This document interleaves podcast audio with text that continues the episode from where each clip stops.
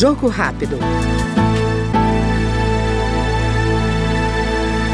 A Câmara analisa projeto que obriga as faculdades a informar os alunos sobre a regularidade dos cursos disponibilizados.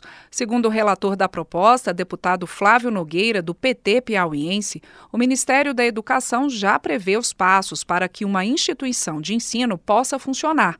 Mas hoje, essas informações não são repassadas aos alunos, o que tem gerado transtornos. A reiterada judicialização no tocante à irregularidade dos cursos superiores oferecidos resultou na edição da súmula 595 do Superior Tribunal de Justiça.